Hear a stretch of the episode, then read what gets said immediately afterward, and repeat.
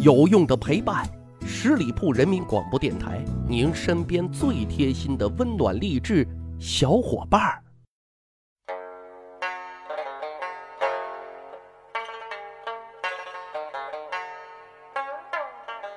十里铺人民广播电台，长见识，长谈资，密史趣谈。我是大汉。每到年底啊，总是要好好总结梳理一番的。上期说的工作总结和计划呢，是实战层面的啊，精神层面或者啊认知方面，其实是更应该总结归纳提升的，因为这是意识形态啊指导实践的。去年底的时候啊，做了一期节目《小惬意：古代文人雅士追求的诗和远方》，讲的呢就是忙碌工作中应该秉持一种怎样的生活态度。那今年。我们再梳理梳理啊，通过一段小故事告诉大家两个朴素的道理啊，希望能对大家的工作生活有点启迪，有点帮助。那这个道理从一个家族的家规讲起。我们常听啊，富不过三代，这也许是许多富贵人家面临的尴尬问题。可是啊，大伙知道吗？在山东临沂啊，古代有一个。顶级的名门望族啊，为什么说是顶级呢？这个家族到底有多牛呢？据说啊，他是中古时期中原最具代表性的名门望族啊，素有华夏首望之称。他呢，就是大名鼎鼎的琅琊王氏啊。根据《二十四史》当中的记载，从东汉到明清一千七百多年间啊。琅琊王氏共培养出了以王吉、王导、王羲之、王元吉等人为代表的三十五位宰相、三十六位皇后和三十六位驸马，以及一百八十六位文人名士。各位，听听这数字，这么厉害的家族，估计也是没谁了。但是，大伙知道吗？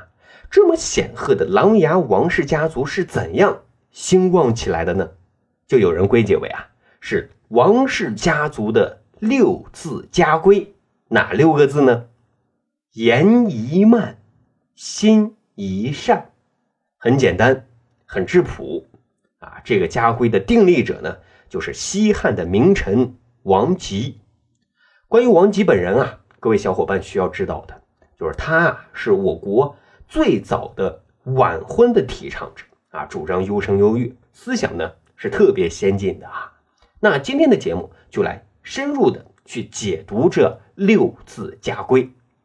首先，我们来说言宜慢这条啊，其实不是王吉他自己悟出来的，而是有一个贵人啊相赠于他。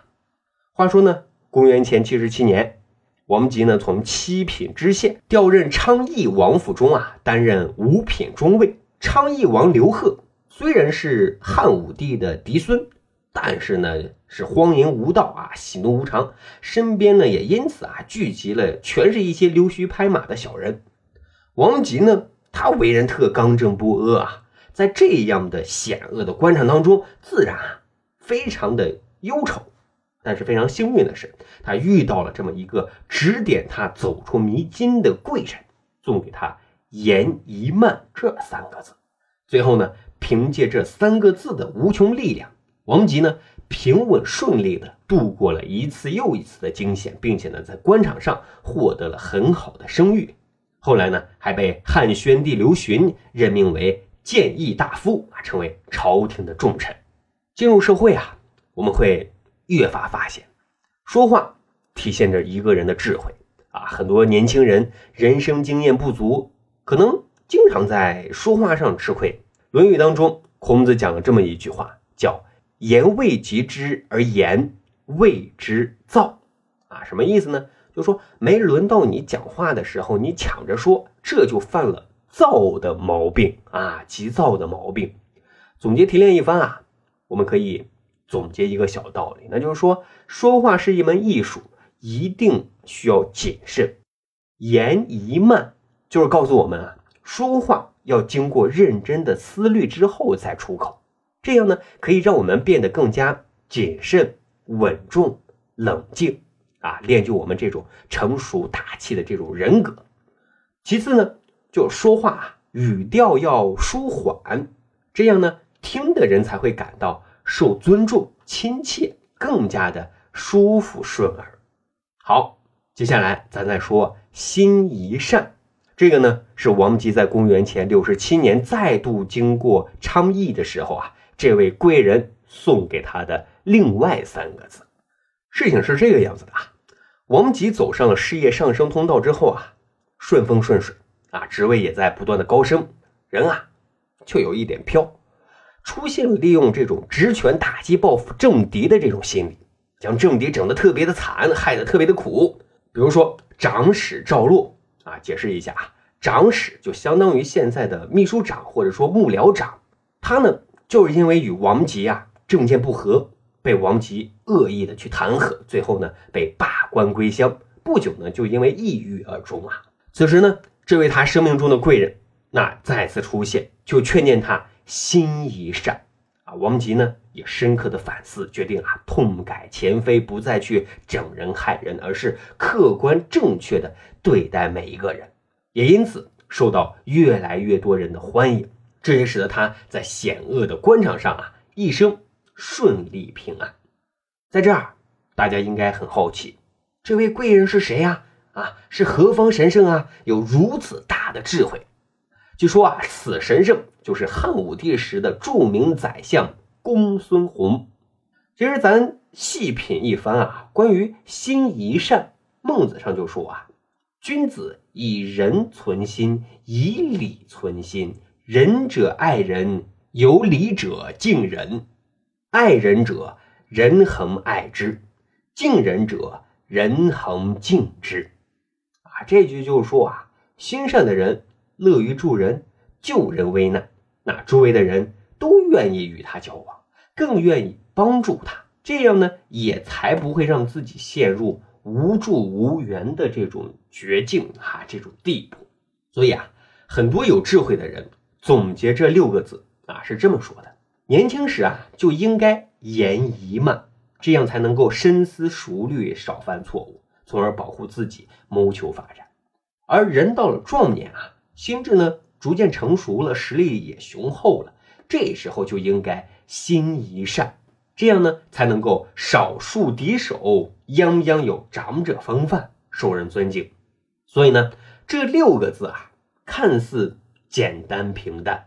却饱含了古人做人做事的道理啊！从中我们能够得到仁爱之心、进退之道啊！能做到这六个字，也就拥有了成熟大气的人格。那今天我们把它送给各位小伙伴，希望各位小伙伴能有所收获。其实呢，《密史趣谈》一直在追求成为一档有品质、有内涵的节目，总结先贤的智慧结晶，开拓我们的视野，启迪我们的思想，做友友的陪伴。但总的来说啊，目前我们所做的大多啊是点状的历史内容，并没有将这些内容放在大的历史轴线上，形成完整的历史链条啊，或者说形成系统性的历史认知。所以呢，大伙听完节目完了呢，就完了。但最近啊，大汉在喜马拉雅上听到了一个付费课程，叫《中国通史大师课》，建议大伙啊可以结合着听，会有不一样的收获。